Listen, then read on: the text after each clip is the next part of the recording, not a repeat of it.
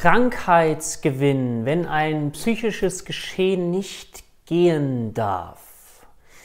Das ist ein sehr heikles Thema in der Psychotherapie, weil das schwierig zu vermitteln ist. Es ist schwierig an den Patienten zu vermitteln und auch wir müssen uns öffnen dafür, dass es eben so etwas geben kann wie einen Krankheitsgewinn, weil dieser Begriff hat ja schon ein bisschen komischen Beigeschmack, oder? Welchen Gewinn sollte ich denn aus einer Krankheit ziehen? Soll Krankheit ein Gewinn sein? Nein, Krankheit ist doch kein Gewinn. Psychisches Leid kann doch kein Gewinn mit sich bringen. Und trotzdem müssen wir uns jetzt ein bisschen auf das Unterbewusstsein konzentrieren, auf das Unbewusste, was möglicherweise ja versucht, bestimmte Dinge miteinander abzuwägen, um daraus einen Gewinn zu erzielen oder bestimmtes Leiden zu minimieren zugunsten eines anderen Leidens oder auch einer Bestärkung. Das wollen wir uns gleich mal ein bisschen angucken. Hm. Also Krankheitsgewinn an sich ist erstmal sind objektive oder auch subjektive Vorteile, die ein Betroffener aus seiner Krankheit ziehen kann. Also objektive und subjektive Vorteile. Was das ist, das können wir uns gleich mal gucken. Zum Beispiel aber vielleicht nachvollziehbar Entbindung von Pflichten. Wir werden gleich über die Rolle als Kranker einmal sprechen, damit das vielleicht ein bisschen nachvollziehbar wird. Aber wenn ich krankgeschrieben bin und frei habe, dann ist das ja erstmal eine Entlastung. Ja? Die Frage an dieser Stelle, die ich immer gerne mit reinwerfen möchte, auch, dass wir uns fragen dürfen, ist die Erkrankung, die jemand hat, identitätsstiftend. Was meine ich mit identitätsstiftend? Also wenn ich mich durch diese Krankheit identifiziere, ich habe einen Betroffenen gehabt bei mir in der Praxis und es war wichtig, dass wir das aufgearbeitet haben, der hatte das Gefühl, wenn die Erkrankung, die psychische Erkrankung nicht mehr da ist, dann ist ja nichts mehr von mir übrig. Dann bleibt nichts mehr übrig. Vielleicht kannst du dich da mal kurz versuchen hineinzufühlen, dass du dir vorstellst, du hast dir jetzt die ganze Zeit immer Gedanken um deine Erkrankung gemacht, wie du damit umgehst, was du damit tust, wann es dir besser geht, wann es dir schlechter geht. Und jetzt stell dir vor, die ist nicht mehr da. Dann kann das auch zu Ängsten führen, zu Unsicherheit, zum, oh, dann bleibt ja nichts mehr von mir. Und dann ist es identitätsstiftend geworden ja, dann bin ich die Erkrankung geworden. Das ist ja auch der Grund, warum wir heute versuchen nicht mehr so von dem Begriff Depression zu sprechen, als Stigma, als fest, feste Zuschreibung, sondern von einer depressiven Episode. Und das ist einerseits zur Entstigmatisierung, aber auf der anderen Seite kann das eben auch hilfreich sein für den Patienten, damit es eben nicht identitätsstiftend wird. Weil sonst bin ich die Erkrankung. Und dann dreht sich alles um diese Erkrankung und dann ist ja die Frage, was mache ich denn überhaupt zeitlich dann, wenn, wenn das nicht mehr da wäre? Und dann kann, wie gesagt, können Ängste entstehen und, und oh nee, daran möchte ich festhalten. Aber nicht bewusst, das ist doch klar, das ist doch völlig nachvollziehbar, dass das nicht alles auf einer bewussten Ebene stattfindet. Das findet eben in den tieferen Schichten in uns statt, aber trotzdem wägen wir ab. Also dürfen wir uns auf jeden Fall fragen, wenn wir uns mit dieser Frage beschäftigen, hat es wirklich nur Vorteile, wenn die psychische Erkrankung weggeht. Das gilt natürlich auch für körperliche Erkrankungen. Aber hat es nur Vorteile oder kann es auch Nachteile haben? Und das möchte ich so Schritt für Schritt mit dir hier einmal durchgehen, damit du das auch nachvollziehen kannst. Weil der Begriff Krankheitsgewinn umfasst jetzt verschiedene Formen des Krankheitsgewinns. Also es gibt einen primären Krankheitsgewinn, es gibt einen sekundären Krankheitsgewinn, es gibt einen tertiären Krankheitsgewinn, manchmal spricht man sogar von einem quartiären Krankheitsgewinn. Wow. Aber das ist ein Thema, deswegen beschäftigen wir uns damit. Es ist auch ein Thema, was natürlich tiefenpsychologisch sehr, sehr interessant ist, ja, psychoanalytisch sehr, sehr interessant ist und deswegen solltest du dieses Konzept auch kennen. Zumindest dann, wenn du als Heilpraktiker für Psychotherapie tätig bist oder auch sein möchtest, damit du das wirklich in dein gesamtes Behandlungskonzept mit einbeziehen kannst. Und zwar genau an den Stellen, wo du merkst, dass du nicht richtig weiterkommst, wo es hakt, wo du das Gefühl hast, hm, hier funktioniert irgendwas nicht. Irgendwie möglicherweise werden Dinge nicht umgesetzt oder es geht nicht voran. Dann ist die Frage, hält der Patient möglicherweise an etwas fest? Lass uns kurz mal diese verschiedenen Begrifflichkeiten durchgehen, damit du das griffiger bekommst. Primärer Krankheitsgewinn. Was bedeutet primär Krankheitsgewinn? Worum geht es da überhaupt? Es geht um einen innerpsychischen Entlastungsaspekt. Das klingt doch wieder super, oder? Einen innerpsychischen Entlastungsaspekt. Hm, ich gebe dir mal ein Beispiel dazu. Eine Patientin hat eine hypochondrische Störung entwickelt. Ich weiß nicht, ob du weißt, eine hypochondrische Störung, also es gibt ja ein Theaterstück von Molière, der eingebildete Kranke. Also das heißt, wenn ich an einer hypochondrischen Störung leide, dann bin ich sehr stark mit meinem Körper beschäftigt und habe das Gefühl, dass ich eine Krankheit habe, die einen tödlichen Verlauf nehmen kann. Damit bin ich sehr beschäftigt. Puh, ziemlich viel. Ich google sehr viel, ich mache mir sehr viel Gedanken darum, ich gehe zu Ärzten. Ist das nachvollziehbar? Und jetzt fragst du dich vielleicht, was hat das mit primärem Krankheitsgewinn zu tun? Das ist folgendermaßen. Stell dir mal vor, das Tiefste, was dieser Mensch empfindet, oder das größte Problem für ihn, unbewusst, sowie vielleicht auch bewusst, ist das Thema Einsamkeit. Einsamkeit tut richtig, richtig weh.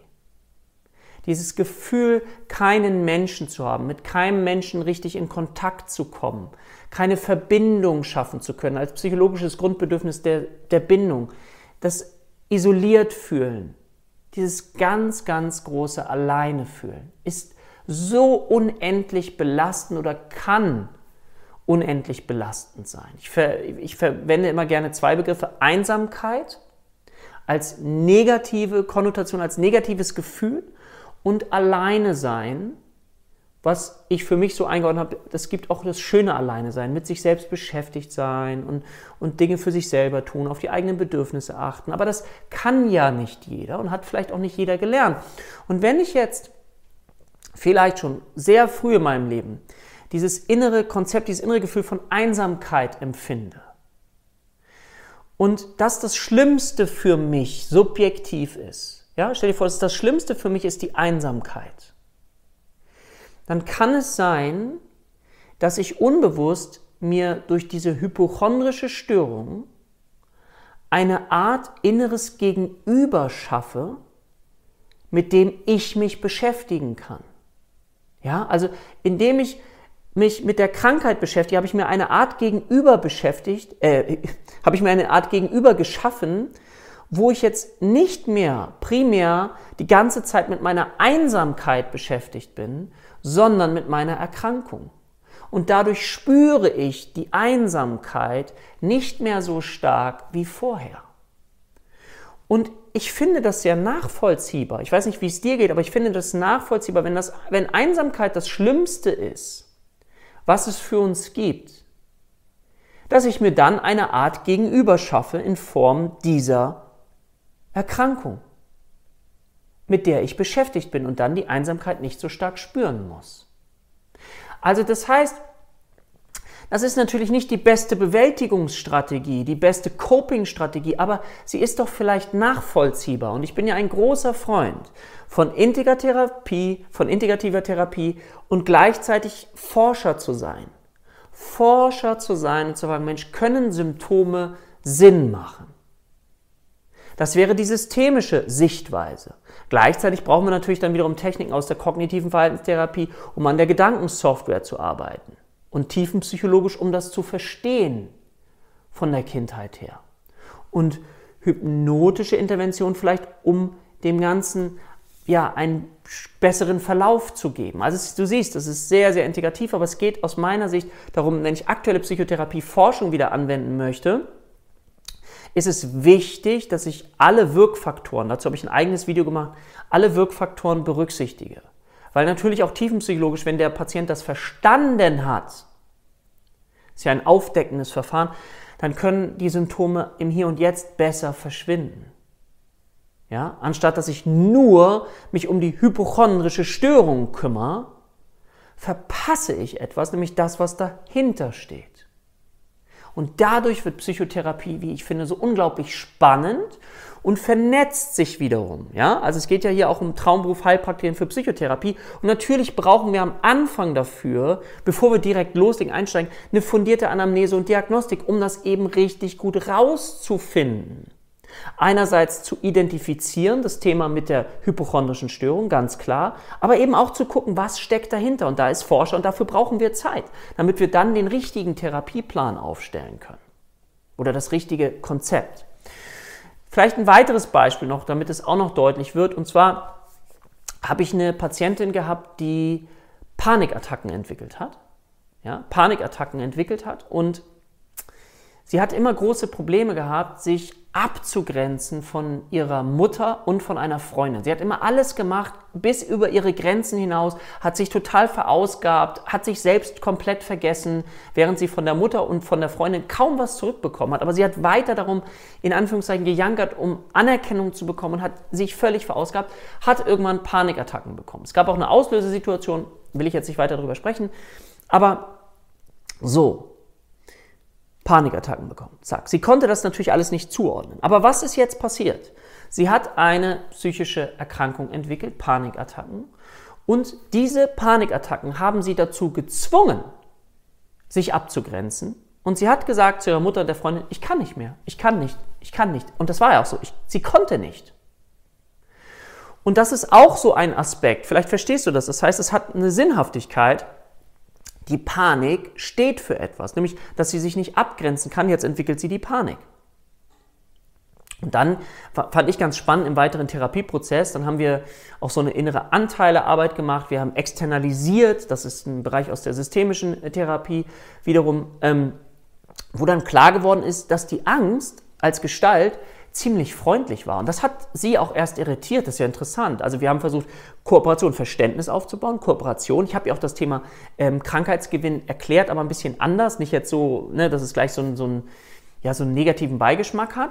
Aber sie hat das verstanden, dass das eine Sinnhaftigkeit ergeben kann. Das kann sinnhaft, ja, das ist sinnhaft. So, die sorgt, das sorgt, die Panik sorgt dafür, dass ich mich besser abgrenzen kann. Nur ist das eben auch nicht die beste Bewältigungsstrategie und sie wünschte sich natürlich, dass die Panik nicht mehr da ist. Aber die Frage ist, okay, das heißt, wir dürfen an beiden Dingen arbeiten. Einerseits an der Panik, klar, Strategien, ganz klar mit den verschiedensten Psychotherapiemethoden und auf der anderen Seite aber eben auch an dem Thema Abgrenzung. Wir haben das ursprüngliche Thema benannt, weil klar war, und das haben wir hinbekommen, dass wenn ich das Thema Abgrenzung immer besser und besser hinbekomme, auch ohne die Schuldgefühle und so weiter und so weiter, was dann noch gestärkt werden darf an der Stelle, hatte sie überproportional, überproportional weniger Panikattacken.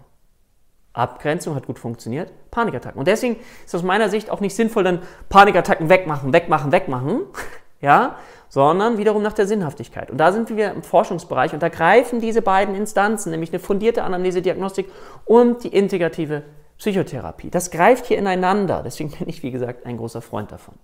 Das war so der primäre Krankheitsgewinn. Ich hoffe, dass das so ein bisschen nachvollziehbar für dich geworden ist. So, das nächste ist der sekundäre Krankheitsgewinn. Zweite Stufe. Was kann ich unter sekundärem Krankheitsgewinn verstehen? Wenn ich jetzt in der Rolle eines Kranken bin, dann kann das dazu führen, dass das Umfeld zum Beispiel auf einmal auf mich Rücksicht nimmt. Ich muss weniger machen. Im Haushalt, im Alltagsleben. Ich darf mich mehr ausruhen. Ich kriege Bestärkung von anderen. Ja, ich darf endlich ein bisschen runterfahren.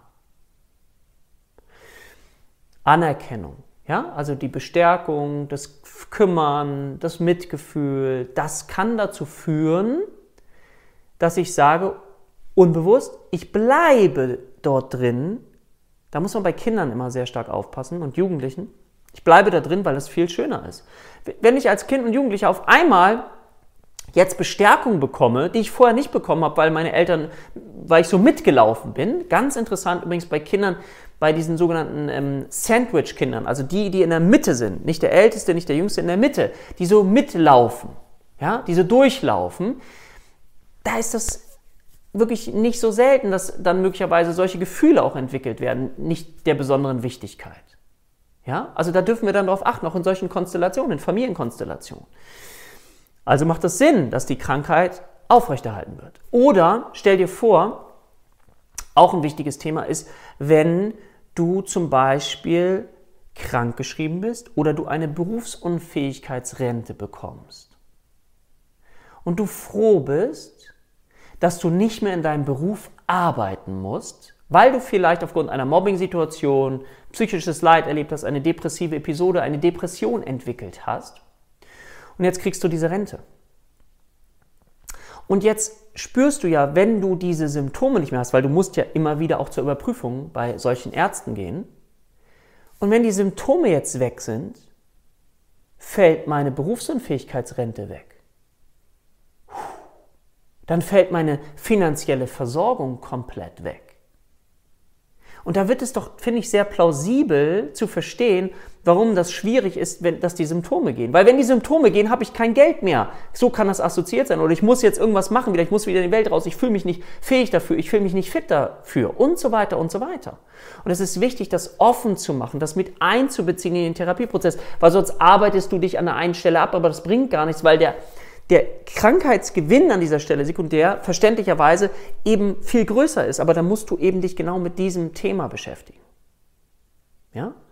Okay, ich denke, das ist auch nachvollziehbar und das zeigt sich in vielerlei äh, Hinsichten. Deswegen ist es wichtig, das mit zu durchdenken und die gesamte Person zu erfassen mit allem, was dazugehört.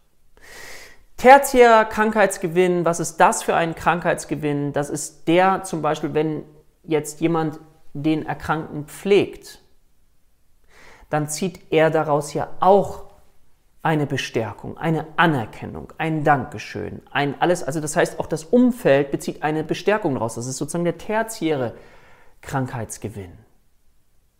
Ja? Wir Gesundheitsberufe profitieren vom tertiären Krankheitsgewinn, weil wir, ich denke, das wird dir ähnlich gehen, du fühlst dich gut, wenn du jemand anderem der in deiner Praxis war, helfen konntest. Also wir können uns dem gar nicht entziehen, ja, wenn wir das so formulieren. So. Ja, wir kriegen dadurch Bestärkung, weil wir helfen Menschen, wir kriegen dafür eine Anerkennung und das tut uns letztendlich auch gut. Es geht hier nicht um gut und schlecht, ja, es geht nur darum, dass wir versuchen, dieses Phänomen besser zu verstehen. Ja? Kann übrigens auch Prüfungsthema sein, deswegen lohnt sich das auch, das so ein bisschen zu verinnerlichen. Mhm.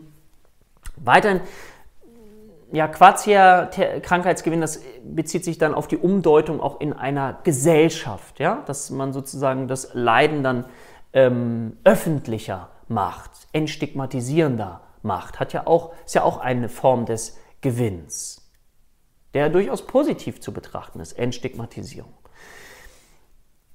ja, ich hoffe, dass du das so ein bisschen für dich greifen kannst und dass das nochmal einen neuen Aspekt vielleicht in deine Psychotherapie oder deine zukünftige Psychotherapie mit einbringen kann und du merkst, warum das Gebiet so unglaublich spannend ist oder warum ich es so unglaublich spannend finde, die menschliche Psyche mit dem Bewusstsein, mit dem Unbewussten, mit dem Zusammenspiel und dass eben dieser Aspekt einen wesentlichen Einfluss auf die Psychotherapie haben kann und besonders dann wichtig ist zu schauen, wenn du merkst, dass es in der Psychotherapie nicht weitergeht, dass es nicht vorangeht, dann muss das nicht an dir liegen, weil du die falschen Interventionen wählst oder weil du dich abarbeitest vielleicht als Gefühl, sondern dann kann es genau an solchem Aspekt liegen. Und das ist eben nicht böse gemeint, auch nicht vom Patienten. Das heißt, es ist auch wichtig, als innere Haltung, dass wir jetzt nicht so etwas entwickeln wie eine Ungeduld, eine Unzufriedenheit, eine Aggression. Das kann natürlich passieren, aber dann geht es wiederum zu überlegen, zu schauen, okay, woran liegt das? Was passiert da gerade? Warum? Und das ist, dürfen wir lernen zu erspüren. Wir dürfen lernen zu erspüren, was passiert da beim Gegenüber. Und wenn wir merken möglicherweise, dass er Hausaufgaben nicht macht, also Dinge, die wir ihm vorschlagen, dass sich nichts verändert, dass alles gleich bleibt, dann ist es wichtig, dass wir versuchen mal zu verstehen, woran kann das liegen. Und das ist natürlich wichtig, dass wir das ganz sensibel machen und dass wir das erklären. Und ich erkläre das auch so. Ich verstehe das total. Angst und Panik, nicht? ganz klar, das möchten Sie nicht haben, das verstehe ich so. Aber gibt es einen Aspekt, gibt es irgendwelche Vorteile? Lassen wir uns mal gemeinsam als Forscher daran gehen, um das Phänomen zu verstehen. Gibt es, können Sie mir, gibt es vielleicht einen Vorteil, irgendwelche Vorteile? Und dann muss man sich da ganz langsam rantasten. So, weil das ist natürlich möglicherweise auch mit Scham besetzt, dann dieses Gefühl zu haben, ja, ich mag das, wenn die sich mal um mich kümmern. Das kenne ich nämlich gar nicht. Das fühlt sich endlich mal ganz gut an. Ah, da haben wir etwas ausgesprochen, was Wahrheit entspricht, was tief in der Seele verankert ist. Und dann können wir damit dann wieder gehen und mit ihm arbeiten und ihm weiter zur Entlastung verhelfen und dann eben möglicherweise dafür sorgen, dass wir da arbeiten und die Symptome der Panik, der depressiven Episode oder was auch immer dann eben minimiert werden kann. Das war's für heute. Ich hoffe, dir hat das Video gefallen. Ich freue mich auf das nächste Video mit dir und sage bis bald, dein Dirk.